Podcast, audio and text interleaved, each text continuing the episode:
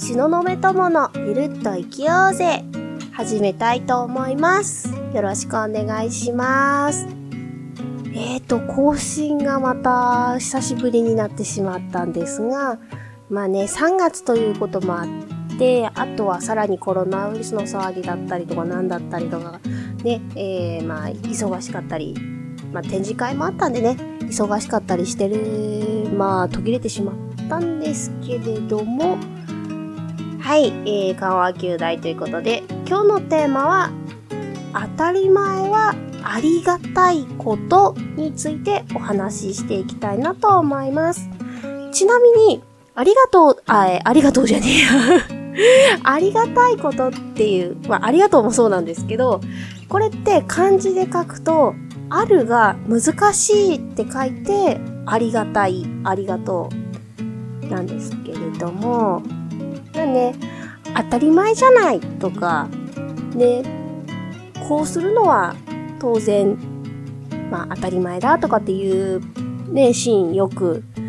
あったりすることありますよね。ただ私としては、まあね、最近ね、またね、これなんて当たり前じゃないっていう風なね、場面にね、遭遇して、ぐぬぬぬぬぬってなった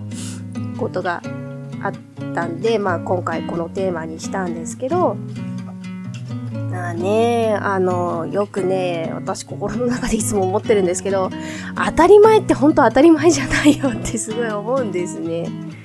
まあでも、ね、えー、まあコロナショックって言ってね、なんか今、経済の打撃もね、結構懸念されてるみたいなんですけど、ね、いろいろ、まあネットニュースばっかり見るんですけど、私。まあ、テレビの方もなんかね、そのコロナに関しての、この不安を煽るようなね、お話が結構あったりしますね。あとは政治のなんか、これはダメだ、あれはダメだみたいなね、文句みたいなね。うん。なんかそういうこう不安を煽るようなニュースまだまだ続いていて、ね、敏感な人にとってはちょっと息苦しいなーって思う人もたくさんいると思うんですけど、ね、この、えーゆるっと生きようぜでは、基本的には、なんかね、ちょっと敏感な人に向けて、えーいろいろお話ししていっているんですけれども、でね、まあちょっと話それたんで話題戻します。で、まあね、私はよく当たり前は当たり前じゃないっていう風に、えー言うんですけど、あでもね、今回のそのコロナの騒ぎで当たり前だったこと、例えば今3月なので、卒業式だったりとか、あと入学式もおそらくそうですね、えっ、と、今、息子が、3歳児の息子がいて、で、今年やっと幼稚園に、えー年少さんとして入学することになっているんですけど、やっぱりね、入学式も各園によってほう、こう、えー方向性ちょっと違ったりするんで、えーまあ、違うパターンもあるかと思うんですが、なんかね、えーまあ、保護者一人だけ、こう、会場に入ってくださいみたいな、ちょっと縮小する、こう、ムードにやっぱりなってるんですよね。ですよね、東京とかもなんか、こう、大きなイベントは自粛してくれって言って、えー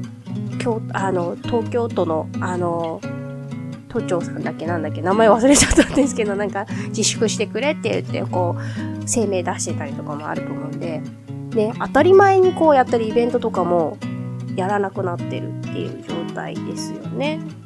だからやっぱりね、なんかあったりとかするとね、こう当たり前だったことって本当は当たり前じゃないんだっていうことに気づくと思うんですよ。だから当たり前はあることが難しいなんですよね。で、その難しい難しいっていうとなんかね、じゃあなんかこう、なんかね、なんて言ったらいいのかなちょっとなんかちょっと言葉がちょっと瞑想気味になってきたんですけど、なんだろう、私が言いたいのは結局、その、たり前だ当たり前だってこう、ね、何でもそういうふうに、こう、当たり前ってすごくありがたいんですけど、当たり前だってこう、ね、えー切り捨ててしまうと、その、あることを、こう、軽んじている面も出てくるんじゃないかなって思うんですよね。まあでも物事ってコインの裏表みたいな、こうね、対の存在なんで、いいことと悪いことってやっぱりどうしてもデメリットを、メリットとも言うんですけど、それはどうしても同時に、えー、存在するので、やっぱりその当たり前だ当たり前だって言い過ぎちゃうと、そのあることを軽んじすぎちゃうんじゃないか。で、亡くなってやっと気づくとかってお話の中でもよくあると思うんですけど、ね、そんな風になっちゃうとなんか悲しいじゃないですか。うん。で、やっぱり、その、あることに対してとても感謝するってすごく大切なんだなと思うんですね。そうそうそう。あるが難しいから、ありがとうってこう、ね、えー、こう、お礼を言う時にありがとうの意味はやっぱりあるが難しいから、ありがとうっていうことなので、やっぱりその、あることに対して感謝する。その当たり前を軽んじちゃうっていうのはなんかとてももったいないなってちょっと難しい、うん、難しいって言ったらですかあることが難しいから当たり前はかあのありがたいんだよっていうお話をすげえ今日したかったんですね。そうそう、最近ちょっとね、そんなの当たり前だよっていう風にちょっとぐす、あの、ザクッとやられたんで、当たり前じゃねえよって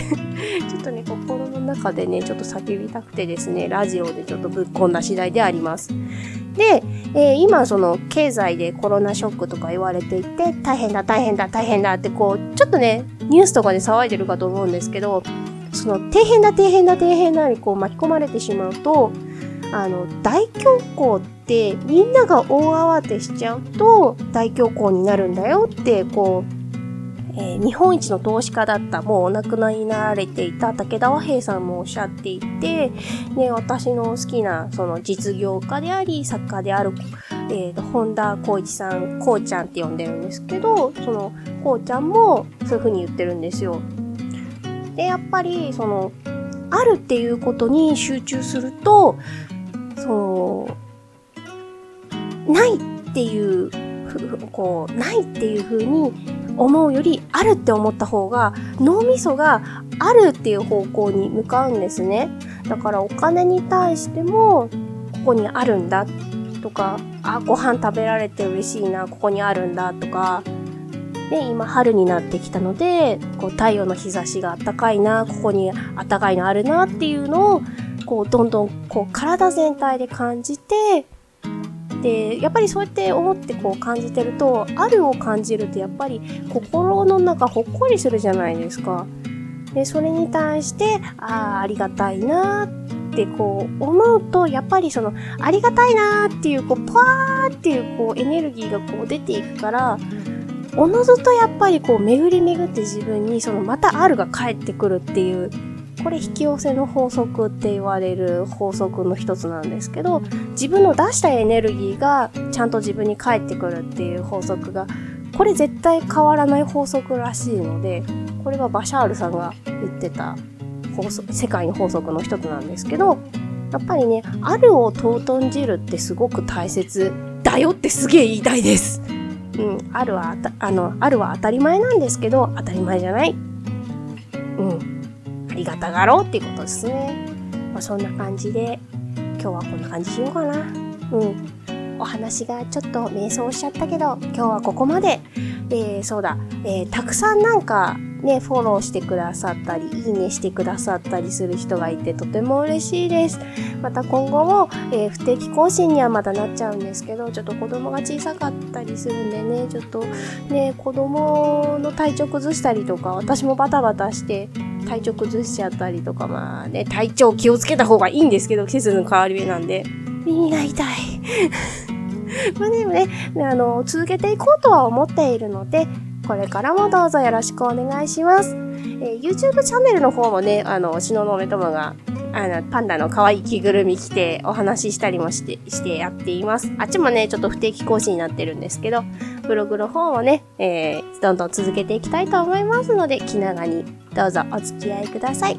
では、今日はここまでありがとうございました。